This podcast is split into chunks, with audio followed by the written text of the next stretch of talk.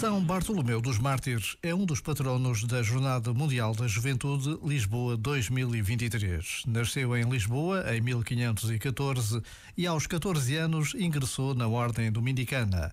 Foi arcebispo de Braga e participou no Concílio de Trento. Reconhecido e aclamado pelo povo como Arcebispo Santo, pai dos pobres e dos enfermos. Foi canonizado pelo Papa Francisco em 2019. Por vezes, basta a pausa de um minuto para conhecermos mais um santo português e para rezarmos pelos bons frutos da Jornada Mundial da Juventude Lisboa 2023. Este momento está disponível em podcast no site e na app.